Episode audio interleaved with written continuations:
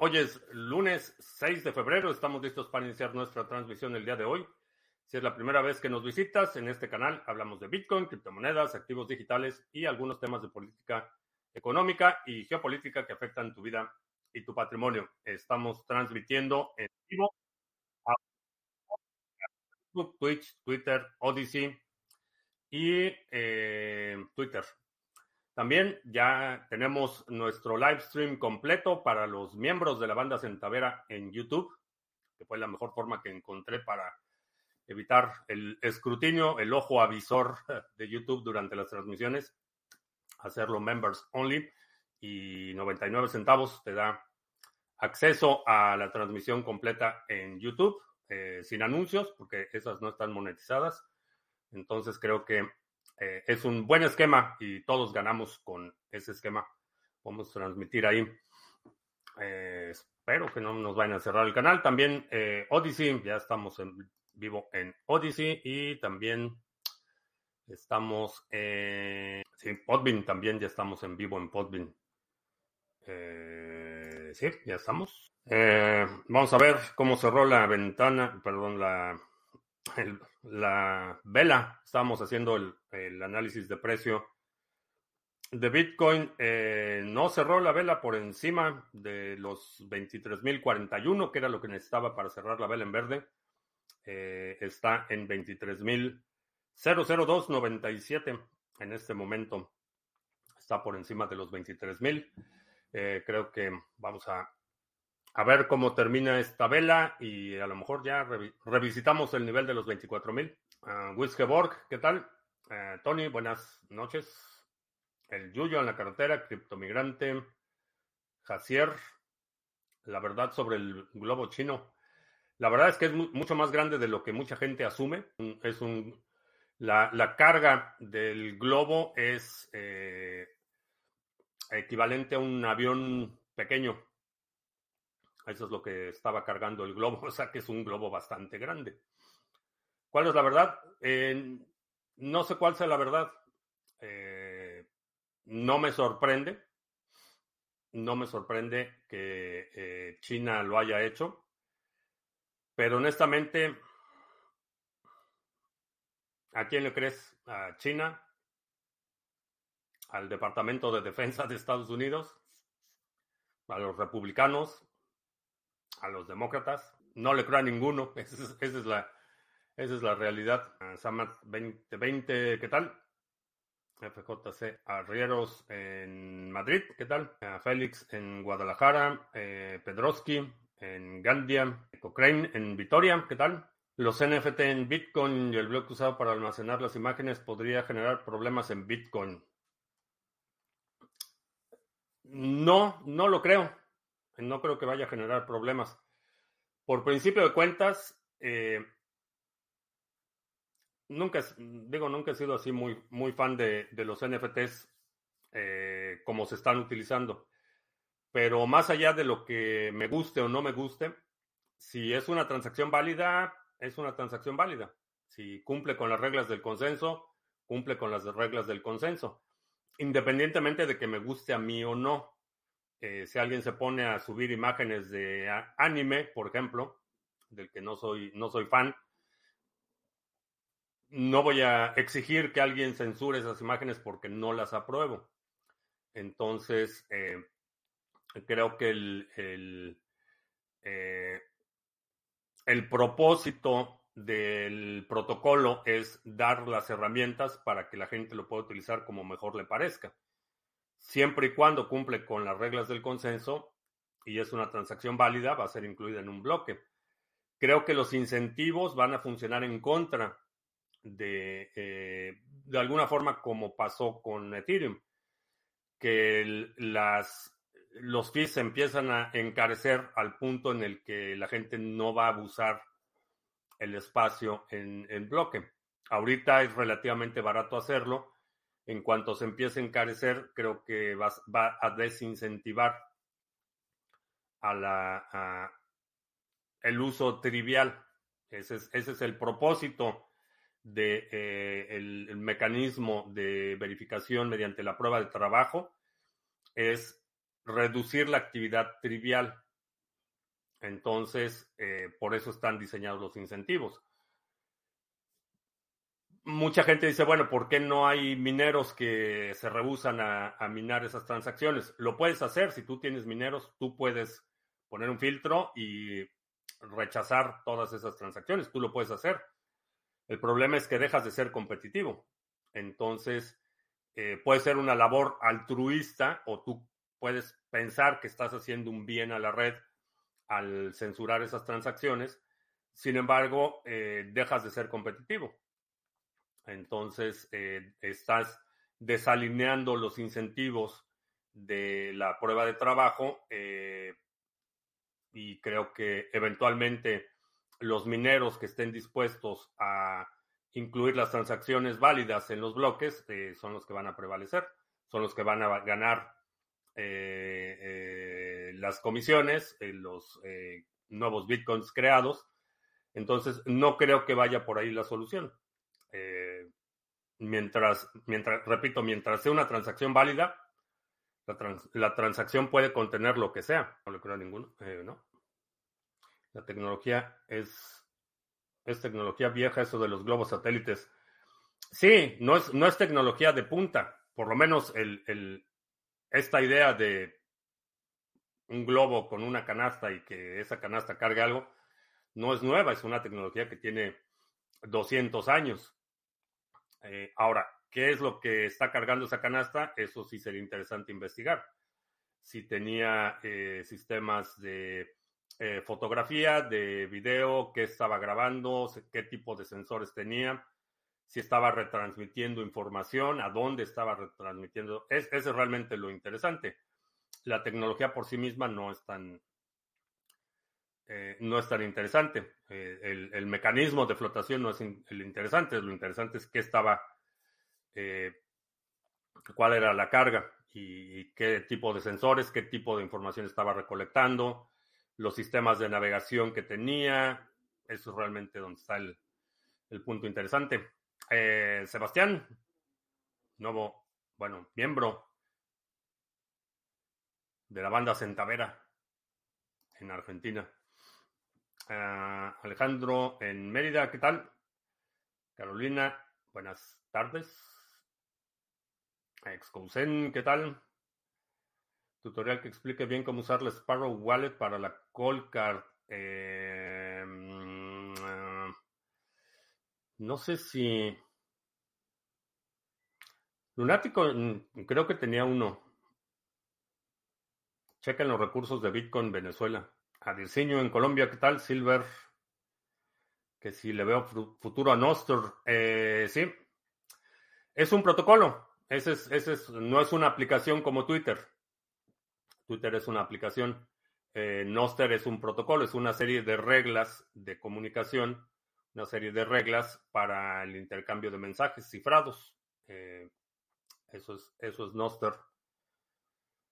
Eh, Alejandro Pimentel, ¿qué tal? José Noguera en Costa Rica, ¿qué le pasará a Ada con el lanzamiento de Digit? ¿Será como Luna? No lo creo, no creo que sea como Luna y Mencionaba durante el pre-show, a mí habían estado preguntando mucho por Digit la semana pasada, entonces este fin de semana me aboqué a revisar el algoritmo, o por lo menos eso era esa era mi intención hasta que me encontré con esta con esta maravilla. Cuando vas a la página oficial de Digit, de Digit, te dice que no está disponible en mi jurisdicción. Y sí, podría utilizar una VPN y demás para checarlo y todo esto, pero eh, este es, es una de mis críticas a las stablecoins, que alguien las controla. Entonces, ¿vas a confiar en ese que las controla? Mm, prefiero confiar en, en el protocolo. La razón por la que le están limitando en, mi jurisdicción es porque alguien tiene un riesgo legal. Esa es la única razón por la que la gente excluye a ciertos países como Estados Unidos en algunos proyectos. Es porque hay un riesgo legal. Y si alguien tiene el riesgo legal, quiere decir que tiene control fiduciario eh, sobre el sistema. Mm. no me interesa demasiado. Ahora, ¿qué consecuencias puede tener? No va a tener las mismas consecuencias con que, el UST, porque el único, el único propósito de Luna era sostener la paridad de UST. Ese era el objetivo de Luna. Entonces, eh, Cardano ha desarrollado un ecosistema órdenes de magnitud mayor que Digit. Entonces, no lo creo. ¿Que se puede colapsar Digit? Sí, sí se puede colapsar. ¿Que puede perder la paridad? Sí, sí puede perder. A los mineros les conviene minar esos NFT en Bitcoin. Los mineros van a ordenar las eh, transacciones por prioridad de fees. Las transacciones que paguen los mayores fees son las que van a tener prioridad para ser incluidas en el bloque independientemente de que sean NFTs o que sea cualquier otra cosa. Puede ser una, una transacción multifirmas muy compleja o puede ser cualquier otra cosa que tenga eh, una transacción que tenga muchos inputs pequeños, por ejemplo, eh, que esas tienden a encarecerse. Eh, los mineros van a incluir la transacción que sea más rentable para ellos. El primer capítulo de la segunda B. Vamos en el episodio, ¿qué? Número 15 o algo así. Sí, ya en el 15, el viernes tuvimos el episodio número 15 de la segunda B. Resulta que Moon con sus transacciones de Submarine Swaps también está creando transacciones pesadas de Taproot. Sí, eh, vi por ahí alguien que estaba comentando, eh, hizo la cronología de las transacciones que eran en números redondos, empezaron a detectar ahí ciertos patrones. Más, más, la sospecha iba más sobre la línea de que pudiera ser un ataque de analítica, chain analysis, o alguien así haciendo este tipo de transacciones con patrones eh, constantes para poder identificar movimientos. Esa era la sospecha inicial. Cochrane dice que está muy recomendable el último podcast de Lunaticoin. Qué difícil es Bitcoin cuando empiezas. Buena recomendación. Eh, Robert Gallardo en Venezuela la Vieja, ¿qué tal? Abel Ahumada. ¿Sí? Abel Ahumada en Colima. Colima no existe. Colima. Ah, no, era Tlaxcala, ¿no? ¿Cuál es el que no existe? ¿Tlaxcala? Sí, Tlaxcala, perdón. Colima sí existe. Ah, Manuel Valpo, ¿qué tal? Vale la pena entregar información personal solicitada para poder utilizar el famoso chat GPT. No sé, esa es una decisión que solo tú puedes tomar. Eh, lo que sí te puedo decir es que puedes usar números desechables, pero no es tan fácil. Números VoIP eh, comerciales los detecta muy rápido. He escuchado que era del tamaño de tres autobuses. Dicen que solían utilizarlos hace tiempo para espiar. Sí, eh, no es, no es un globo este, de fiesta infantil. Sea, es un bastante grande. María Salomea, ¿qué tal? Buenas tardes, noches. Sandro Ortega, eh, minando Fiat en su, en su carro haciendo Uber. Bueno, hay que, hay que aprovechar todas las oportunidades. Intercambio libre de mercaderías entre distintos países sin pasar por la aduana. Por ejemplo, granos, aceite, etcétera. ¿Lo ves moralmente reprochable? Una de mis principales eh, guías morales, digamos, o, criterios que utilizo para determinar la moralidad o la ausencia de, es si es conducente al beneficio de la población. Y generalmente sí, cuando tienes libre tránsito de mercaderías, tiendes a, tener eh, economías mucho más robustas, tiendes a tener mayor prosperidad para los participantes en ese intercambio. Mientras menos barreras pones al comercio, eh, los niveles de prosperidad tienden a incrementarse. La razón por la que eh, los países imponen eh, ciertas restricciones a productos o, bienes de otros países es para controlar los mercados internos, para mantener el orden interno, no tiene que ver con la prosperidad. por ejemplo, cuando hablamos de negociaciones de tratados comerciales, lo que están buscando los países es proteger los sectores estratégicos que no necesariamente es, lo conducente a la prosperidad de la población, generalmente está vinculado a intereses eh, o de sindicatos o grupos corporativos. Entonces es una, un, un manejo económico incentivado principalmente por el interés político, no por la prosperidad de la población. Entonces, en mi opinión, vaya la, la vamos a vamos a partir de la base que el, la, el concepto de las fronteras, eh, por ejemplo, la, delimitación geográfica de un estado soberano y otro es eh, ha sido eh, consecuencia de un acto de violencia, generalmente. Sí, creo que un escenario ideal es donde puedes eh, entrar, establecer una relación comercial en cualquier, con cualquier persona en cualquier lugar del mundo sin tener que pedirle permiso a nadie. ¿Crees que con el terremoto que pasó en Turquía BTC puede ser una opción si no funcionan los bancos? Sí. Bueno, los bancos en Turquía tenían ya tiempo de no funcionar, eh, particularmente si eras ahorrador, pero sí, sí puede, puede suceder. Obviamente, quien, quien está recibiendo el Bitcoin va a requerir una conexión eléctrica y va a requerir conexión a Internet. Entonces, depende más de la zona. Pero sí, puede ser un, buen, un buen instrumento para eh, casos de falla en la infraestructura financiera. Con solo el 50% de los nigerianos comprando un solo Satoshi en las condiciones actuales, estaríamos en 36.500. ¿Qué sistema PGP me aconsejas para utilizar en, entre dos móviles? Encripción punto a punto, ¿eso es lo que quieres hacer? Utiliza Signal. a Paco Gómez en Sevilla, ¿qué tal? Extraperlo en la Alhambra. En Italia se cortó el internet a nivel nacional. No sé, Civil de NetBlocks es el, que reporta caídas e interrupciones en el, los servicios de internet. Parece ser que fue una, una falla con el operador, pero no tengo más datos sobre eso. Aquí en Misiones hay una campaña de los medios de comunicación, de comunicación para hacer moralmente reprochable el contrabando. Lo gracioso es que con el contrabando ganan todos excepto el gobierno. eh, sí.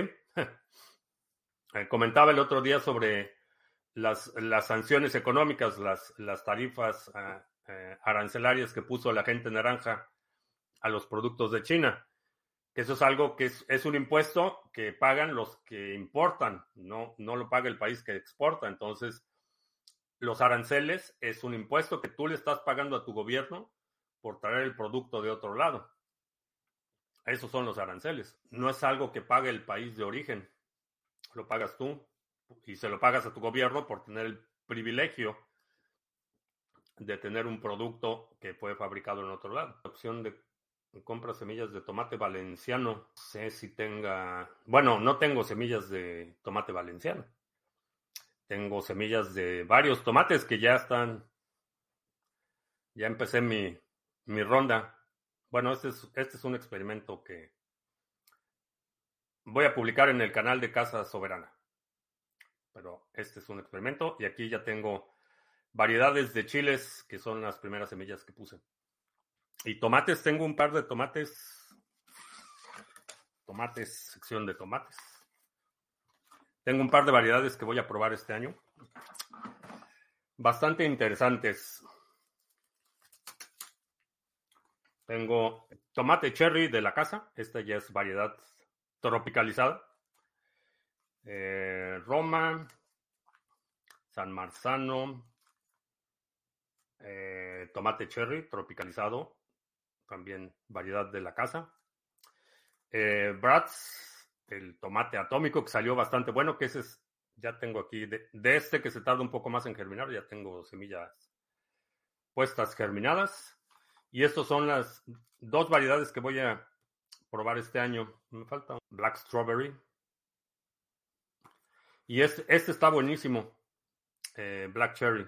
Por ahí me falta uno, debo tener otra otra variedad que voy a probar. Pero si alguien me quiere mandar semillas de tomate valenciano, bienvenidos. Desafortunadamente, eh, no puedo mandar semillas fuera de Estados Unidos porque las irradian con este para que no puedan germinar.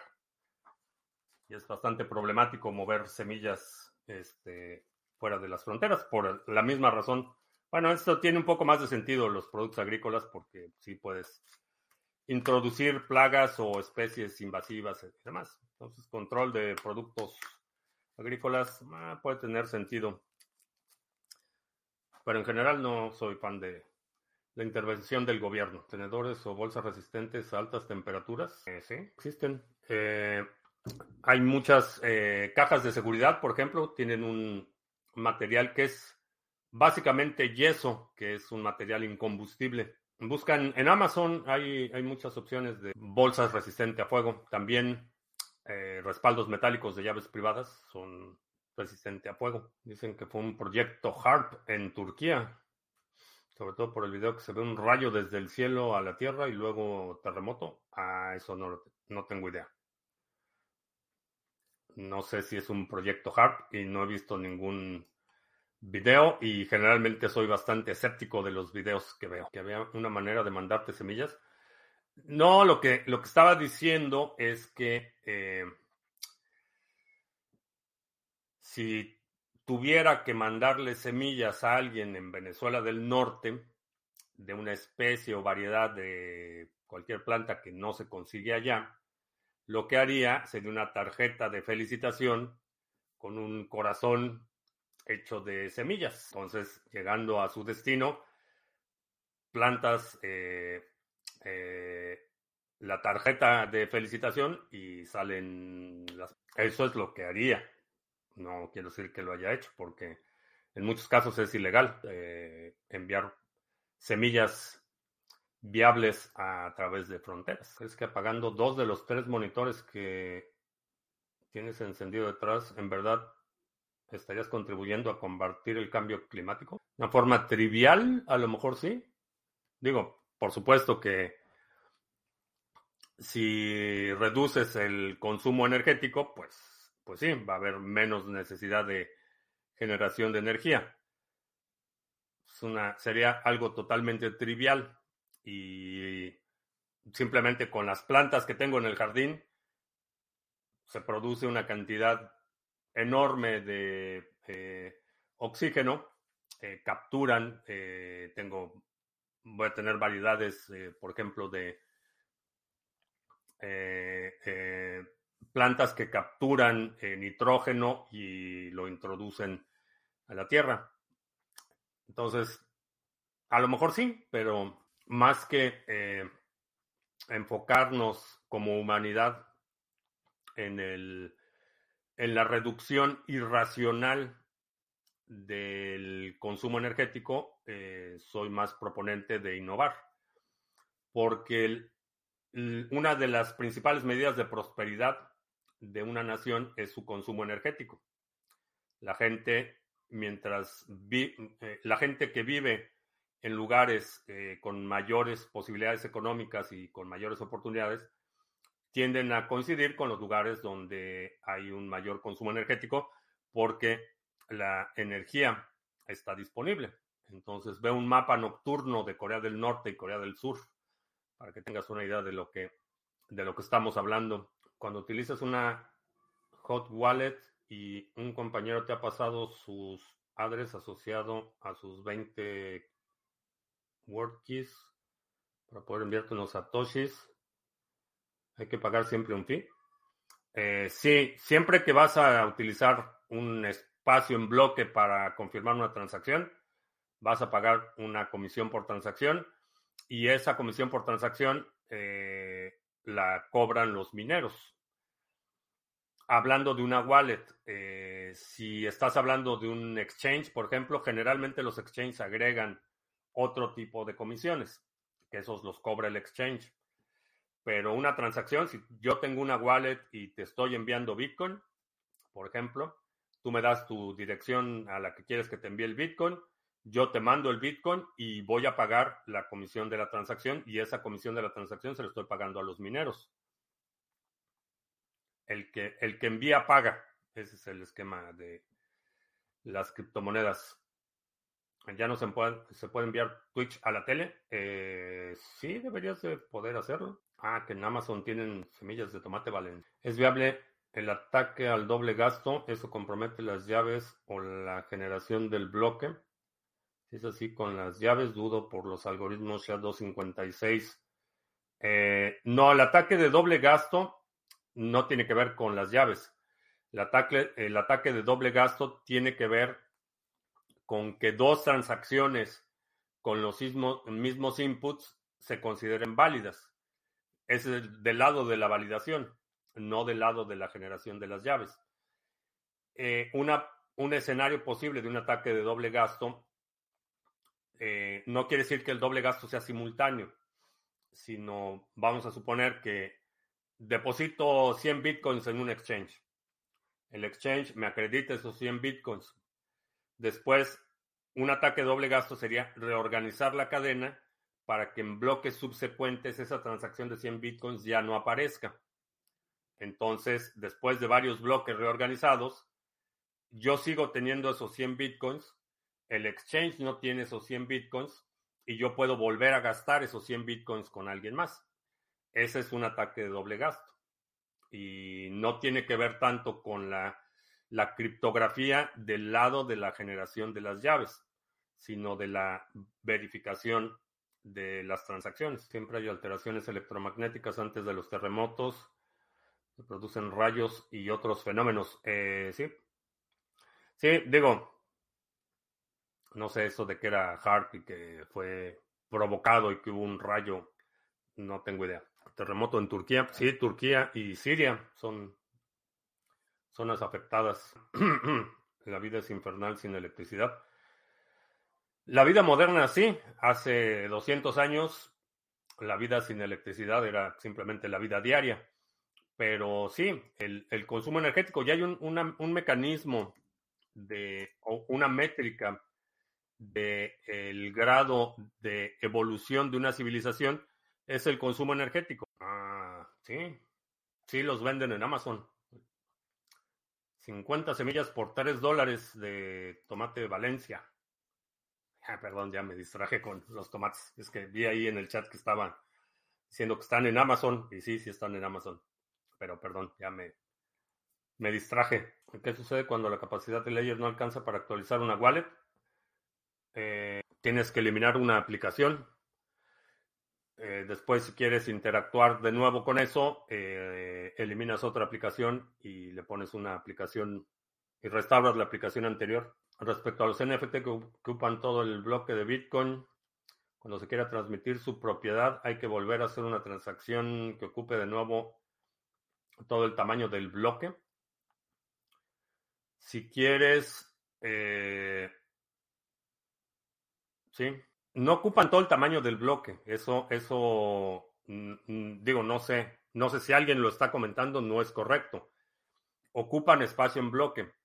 Y sí, la, la, la transacción subsecuente va a utilizar un espacio en bloque similar, no necesariamente el mismo, porque los fees con los que se están pagando esa transacción pueden provenir de transacciones fragmentadas, por ejemplo. Entonces, eh, va a ser un espacio en bloque similar, eh, pero no, no es exactamente el mismo tamaño en bloque y no ocupan todo el bloque. Eso hay que subrayarlo. En Trezor puedo crear varias direcciones diferentes de Ethereum. Yo pensaba que Ethereum era de direcciones únicas. Eh, puedes tener derivaciones, los tomates. Eh, no, es que alguien, alguien comentó del tomate valenciano. Entonces me distraje viendo si realmente estaban disponibles las semillas de tomates en Amazon. Ah, ¿Qué árboles frutales sobreviven por esas latitudes. Hay eh, nogales, hay ah, manzanas, eh, moras de todo tipo. Eh, cítricos, no sé, fíjate, no, no recuerdo haber visto muchos cítricos por acá. Creo que es muy seco para sí. ¿Crees que alguna nación tenga la tecnología para dirigir sismos? Que no involucre una explosión nuclear, no. Eh, no creo que, la haya. Básicamente la, la magnitud de o la cantidad de energía que necesitas. Bueno, vamos por partes. El terremoto es el resultado la consecuencia de la energía producida por la fricción de las placas tectónicas. Entonces, eh, va habiendo fricción y, y, y, se van incrementando la fricción entre las placas tectónicas y llega un momento en que esa energía se libera y eso es lo que produce el terremoto, en términos muy simples. Ahora, la cantidad que necesitas para inducir esa liberación de energía es impresionante. Lo puedes crear con, un, con una eh, detonación nuclear a, a profundidad, pero la cantidad de energía que se necesita para liberar eso y además liberarlo de forma dirigida es... No creo que nadie tenga la tecnología para hacer eso por ahora. A lo mejor en el futuro eso cambia, pero no creo que nadie tenga la tecnología para hacer eso. Si los que más consumen energía y generan contaminación son las grandes empresas, muestran a los usuarios como ah, muestran a los usuarios como los malos. Pues nada más ve al, al, Foro Económico Mundial o al Foro de Davos donde están ahí todos los, este, los líderes, entre comillas, del mundo, este, viajando en aviones privados y diciéndote que, que utilices la bicicleta para moverte o que no te bañes todos los días para proteger el, el, ambiente y pues ellos andan ahí en sus en sus jets privados. El mercado chino está en apertura completamente después de la pandemia y están liberando liquidez y abriendo el grifo. ¿Crees que esto ayuda al mercado cripto? No demasiado. Eh, la participación o la influencia que ha tenido China en los últimos años es bastante marginal.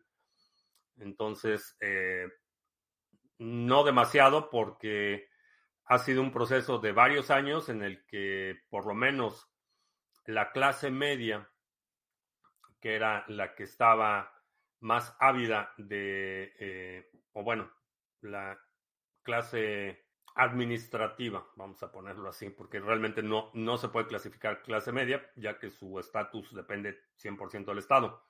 Entonces no es clase media, la clase administrativa, eh, que era la que estaba más ávida de proteger su patrimonio en Bitcoin, eh, está devastada económicamente. Entonces, no creo que demasiado. ¿Piensas que algún día con tanta inteligencia artificial junto con los robots, algún día seremos humanos esclavos o es demasiado ciencia ficción? Es un escenario posible, eh, no sin intervención humana, es decir, no va a ser un, un fenómeno autogenerado.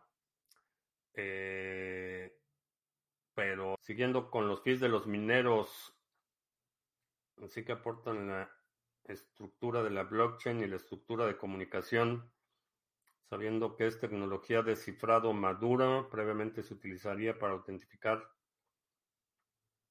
firmar clave privada pública hash. Yo ya soy esclavo de mi deuda. Pues a salir de deudas, haz tu plan para empezar a pagar las deudas que te cuestan el mayor interés y después las que cuestan menos a salir de deudas, comprar tu tiempo de, de nuevo, gente que es adicta, esclava de las redes sociales. Eh, sí, hay mucha gente que es adicta cualquier cantidad de cosas, desafortunadamente, que puede ser esclavo de, de tu deuda, de tu ex esposa o de tu gobierno. Sí, hay mucha gente que quiere esclavizarte, sin duda, que tiene interés en que sea su esclavo. Cercoy.com, ¿qué tal? ¿Cuál es el porqué de que los mineros cobren los fees? Es el mecanismo de, mediante el cual aseguras la continuidad de la validación de bloques. Si quieres que alguien esté validando bloques, eh, le tienes que pagar. Eh, la idea altruista de que alguien va a mantener la infraestructura eh, de forma indefinida a cambio de, reconocimiento o algún otro satisfactor emocional, es una idea bastante ingenua. Eh, las redes que promueven o que asumen la buena voluntad de los participantes, eh, generalmente terminan decepcionadas. Entonces, eh, si quieres un servicio continuo de validación de bloques, eh, tienes que pagar por ese servicio. Y la mejor forma de pagar por ese servicio es que los, los mineros se queden con los fees de las transacciones. Uh, Jack in the Box nos está viendo en Odyssey y e Iván también, Iván, Dom. Hacemos anuncios, sí, hacemos anuncios rápidamente. Vamos a hacer anuncios. Eh, bueno, pues gracias a, a la comunidad, eh, ya tenemos el segundo nodo validador segundo mix node en la red de NIM. El primero se saturó muy rápido, eh, abrimos el segundo nodo, eh, algunos usuarios rebalancearon y ya tenemos dos nodos, uno operando al 64% de saturación y el otro al 36%. Así es que si quieres delegar NIM, eh, obtener recompensas, bastante atractivas las recompensas. El retorno estimado del 40% en la red de NIM. Aprovecha, delega tu NIM. Y si no tienes NIM, lo puedes comprar en nimswap.com. Eh, lo puedes, puedes adquirir NIM RC20 en cualquier exchange y después cambiarlo por NIM nativo. O lo puedes comprar directamente con USDT, Ethereum eh, y Bitcoin, tanto on-chain como Lightning Network. Buena opción. Eh, checa nimswap.com. Y también dos avisos importantes para los que están participando en el grupo de Acción 2023. Este sábado, 11.30 de la mañana, tenemos eh, sesión. Eh, terminando la transmisión, te voy a mandar tarea porque necesito que hagas un ejercicio muy importante antes de la sesión en vivo. Te voy a mandar hoy la ah, tarea para la próxima sesión. El grupo Mastermind nos vamos a reunir terminando la primera sesión. Así es que anótalo. Si estás en el grupo Mastermind, eh, nos vamos a reunir el sábado. Terminando la primera sesión, nos quedamos los del grupo Mastermind. Tengo, eh, bueno, tenemos muchas cosas que discutir, tenemos muchos proyectos, uh, el acceso a los cursos. Uh, mil disculpas. Eh, Habíamos resuelto el problema del redirect de los enlaces, pero si no, hoy te prometo que hoy te lo resuelvo. Te mando un correo. Nada más te pido un favor, mándame un correo con el número pedido para poder verificarlo. He escuchado que la robot esa que habla hasta tiene pasaporte, dice que algún día quiere tener familia. Ah, no. ¿Cuántos peces tienes? ¿Cuántas peces tengo? Varias. Más de las que puedo utilizar al mismo tiempo, pero tengo el Vegestorio, que esta es una laptop eh, con Linux. Tengo mi laptop. Tengo la computadora que estoy utilizando. Tengo un servidor HP de doble procesador corriendo aquí abajo. Varias.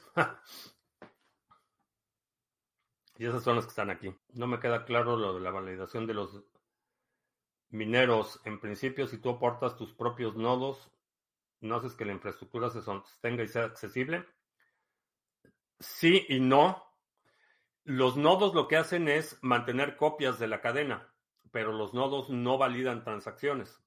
Entonces, si yo quiero mandarte Bitcoin, esa transacción debe estar incluida en un bloque para que sea una transacción válida. Quien incluye esa transacción en un bloque y lo agrega a la cadena es el minero.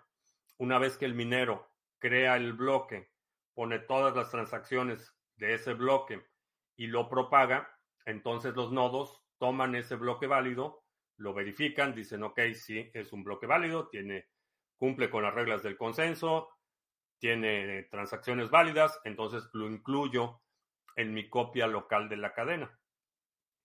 Es así como funciona eh, la parte de la minería. Los nodos no, no, no eh, validan las transacciones antes de que sean incluidas en el bloque. Compraste en los ciclos bajista y vendiste en, ganancias importantes y lo compras ahora y lo colocas en staking, prácticamente estarías ganando la inversión inicial de los anteriores ciclos, que mensual sin vender tu token o si lo dejas crecer token en los próximos y haces staking, ¿es posible que un solo staking tenga un flujo importante mensualmente? Sí, hay mucha gente que está haciendo eso. Está haciendo staking y recibe una cantidad de flujo considerable. Entonces, que el trabajo de los mineros esté basado en incentivos está bien, pero que haya cárceles y escuelas bajo este mismo sistema de incentivos, ¿eso es lo peor? Que haya cárceles y escuelas bajo este mismo sistema. Es lo contrario. Eh, si te refieres al, sistema de, bueno, las cárceles, la impartición de justicia es un costo social tenemos que absorber como sociedad. Hay un elemento nocivo en la sociedad y como sociedad necesitamos lidiar con ese problema. Las escuelas, ese es otro, otro tema completamente separado. Y el problema de las escuelas es que no tienen ese incentivo económico. Eh, no hay ninguna necesidad de ser más eficiente que otra escuela cuando tienes el monopolio de la educación y cuando los sindicatos tienen los monopolios de las plazas de educación, no hay ningún incentivo para mejorar los mineros están incentivados para constantemente estar mejorando las fuentes de energía, la infraestructura, la eficiencia de los equipos, eh, eh, estar haciendo su operación cada vez más eficiente. Los mineros, los aparatos mineros de hoy son órdenes de magnitud mayor, más eficientes que los primeros Antminers, por ejemplo. Están incentivados para ser mejor, para hacerlo más rápido, para hacerlo más barato que es totalmente lo contrario a lo que vemos en, la, en los sistemas educativos controlados por el Estado. Están incentivados para hacer lo más, eh, eh, para tener la mayor cantidad de privilegios, hacer el menor esfuerzo y no causar esa conmoción de la eficiencia. Entonces son total, diametralmente opuestos. por supuesto, me gustaría ver un sistema educativo incentivado como los mineros donde cada vez la educación tiene que ser mejor, donde cada vez tienen que ser más competitivos, tienen que ser más eficientes. Eso, eso sí me gustaría verlo. No lo espero de una institución controlada por el Estado, indudablemente. No tengo para vender, pero tengo puntos del canal. 70 mil puntos, ¿cuántos satoshis serán? Ah, pues no sé. ¿En qué consisten las derivaciones? Eh, Asumo que estás hablando de las derivaciones de las llaves privadas. Las derivaciones no es otra cosa que una metodología que se utiliza para generar llaves públicas adicionales utilizando la misma, el mismo par de llave pública y privada. Son derivaciones, es decir, son, eh, podríamos hablar, llamarles seudónimos. Sí, seudónimos. Pero no es, no es que eh, es una metodología. Entonces, todas las carteras utilizan la misma metodología para las derivaciones. Entonces, puedes entender eh, de forma simétrica la validación criptográfica del par de llave pública y privada. Los mineros son como los propietarios de esos servers con los algoritmos de validación más sofisticados que consume energía 24/7, como es un retorno de sus gastos. Los mineros tienen equipos eh, dedicados, específicos, diseñados específicamente para minar Bitcoin y eh, lo tienen en sus oficinas o en sus granjas o donde lo tengan, naves industriales, centros de datos, donde lo tengan. Eh, los mineros pagan la energía, pagan la conectividad, pagan a sus empleados. ¿Y de dónde sale el dinero? El dinero sale del nuevo Bitcoin que es creado, ese es el primer incentivo. Y el segundo incentivo son los fees de las transacciones contenidas en el bloque validado, eh, creado y validado por ese minero. Entonces, de ahí es donde sale el dinero. Los mineros están, reciben sus recompensas, tanto el componente de los fees como el Coinbase, los reciben 100% en Bitcoin. Entonces es una buena forma. Si quieres Bitcoin sin KYC, minarlo es una buena forma de hacerlo. Cuando consigues flujo efectivo con staking, cuando haces el cambio para acumular BTC, es decir, tu estrategia de salida de... ¿Puedes explicarlo? Eh, Digo, no es, no es, no es muy complicado. En, tengo ciertos targets y cuando el valor de esos activos lleguen a esos targets, eh, voy a empezar a pasarlo. Todavía no ha sucedido. Entonces, estoy acumulando, por ejemplo, ADA.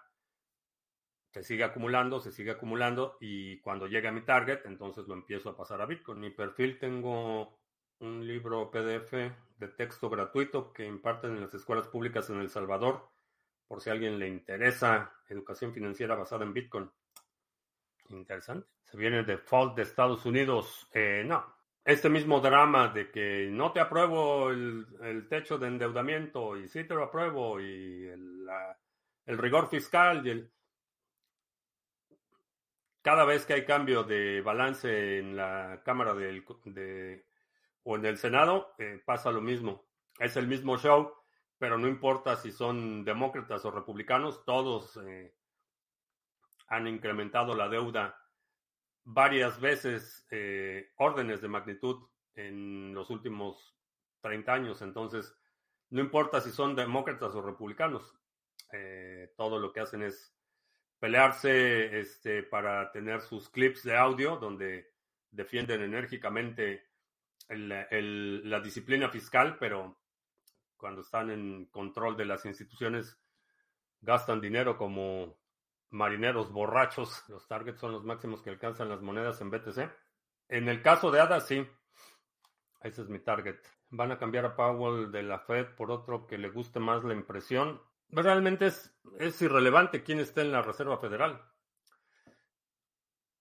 Ben Bernanke, eh, Janet Yellen, Powell, Alan Greenspan. Realmente no, no importa mucho quién esté en la Reserva Federal. ¿Cuál es el target recomendado para ADA? Mi target es eh, el máximo histórico en Satoshis. Eso es lo que... Ese es el target que me he puesto. A lo mejor cambio de opinión en algún momento, pero hasta ahora eh, esa ha sido la, la idea, en cuanto llegue a su máximo histórico en Satoshis, empezamos de nuevo a. Empezamos, perdón, a pasarlo a, a Satoshis a la hora de obtener tu nodo y bajarte la blockchain. ¿De qué depende? El nivel de hardware, ancho de banda, para lo más rápido.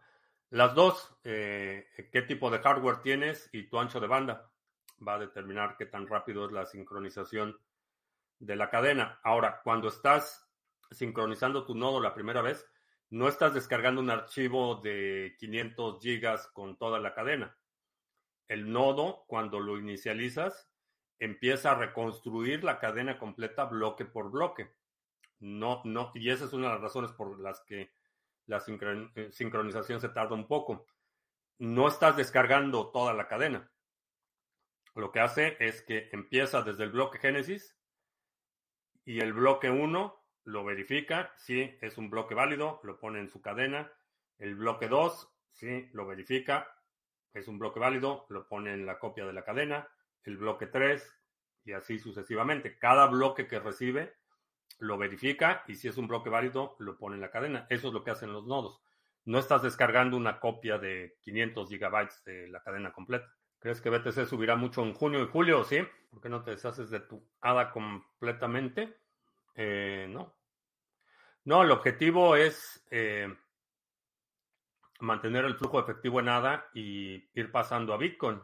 Pero ADA es un activo y creo que es un activo que a diferencia de Bitcoin me puede dar un retorno constante. Entonces, tengo ADA produciendo más ADA y en su momento ese más ADA que está produciendo lo voy pasando a Bitcoin. En Harmony sacas lo conseguido en staking a 800 satoshis. No, en Harmony no, no he decidido qué target va a ser. Eh, esta idea de que los epochs eh, son tan rápidos y se pueden ir acumulando las recompensas tan rápido. ¿Crees que una vez que caigan las criptos en lo profundo de la recesión sería una oportunidad como el crash de la pandemia. Siempre, siempre que hay un crash en los mercados es una oportunidad, pero es una oportunidad solo para los que tienen pólvora seca, los que tienen reservas. no importa si es un crash en el mercado de vehículos usados o de inmuebles o de cualquier otra cosa. Sí, puede ser una oportunidad, eh, pero necesitas tener la liquidez al momento del crash para poder aprovechar y comprar esos activos. Y repito, no importa si esos activos son criptomonedas o son vacas o, búfalos. No importa que sean. Eh, si tienes el flujo efectivo para aprovechar el crash de un mercado, vas a ganar dinero, indudablemente. Hay un gráfico que muestra que los nodos podrían tener 4 terabytes en el 2040 si todos los bloques fueran de 4 megabytes. O sea, con ordinals o sin ordinals, todavía el espacio del disco duro es manejable. Y eso eh, considera también que el, que el costo de almacenamiento de datos tiende a cero. Eh, si ves dólar por dólar la capacidad de almacenamiento, es uno de los bienes eh, o tecnologías que más se ha abaratado en los últimos 30 años, 40 años. ¿Cada cuándo se pagan las recompensas? Eh, cada hora, en NIM, cada hora se pagan las recompensas. Y para desbloquear el NIM, eh, no son días, es eh, al siguiente, otra hora. ¿De cuánto máximo podría llegar un bloque con ordinals 10 megas o más? No lo creo. No creo que lleguemos a ver un bloque de 10 megas. En, en teoría, con realmente no hay un límite. Eh, sin embargo, un bloque de 10 megas sería inmanejable para la mayor parte de los mineros. Entonces, aunque en teoría es posible, en la práctica no lo creo. Harmony, ¿cómo va lo de las recompensas? Va bastante bien. Eh, en Harmony delegas y recibes recompensas alrededor del 8% en este momento, eh, pero es muy rápido irlas acumulando. Puedes checar la página de Sarga, Sarga, aquí en Stake eh, Harmony, y aquí está el tutorial de staking y preguntas frecuentes y todo lo que necesitas saber sobre la delegación en Harmony. Se parece en algo a Nostr. Eh, no exactamente. Nostr es una cripto. No, es un protocolo para el intercambio de mensajes cifrados. Bueno, pues ya vámonos, ya es muy tarde. Eh, te recuerdo que estamos en vivo lunes, miércoles y viernes 2 de la tarde, martes, jueves 7 de la noche. Si no te has suscrito al canal, suscríbete, dale like, share, todo eso. Eh, te recuerdo que puedes eh, ver y participar de las transmisiones en vivo en YouTube. Ya está la banda Centavera, que es el esquema de membresías para que puedas ver las transmisiones en la plataforma de YouTube sin anuncios. Y creo que ya. No se te olvides, estás participando en el grupo de Acción 2023. Sábado, 11.30 de la mañana, hora del centro, tenemos nuestra sesión. Te voy a mandar una tarea y eh, te voy a mandar la tarea hoy para que es importante que lo tengas para el sábado. Y eh, en el grupo Mastermind nos vamos a reunir terminando esa sesión. Y creo que ya. A comprar tomates valencianos. Por mi parte es todo. Gracias y hasta la próxima.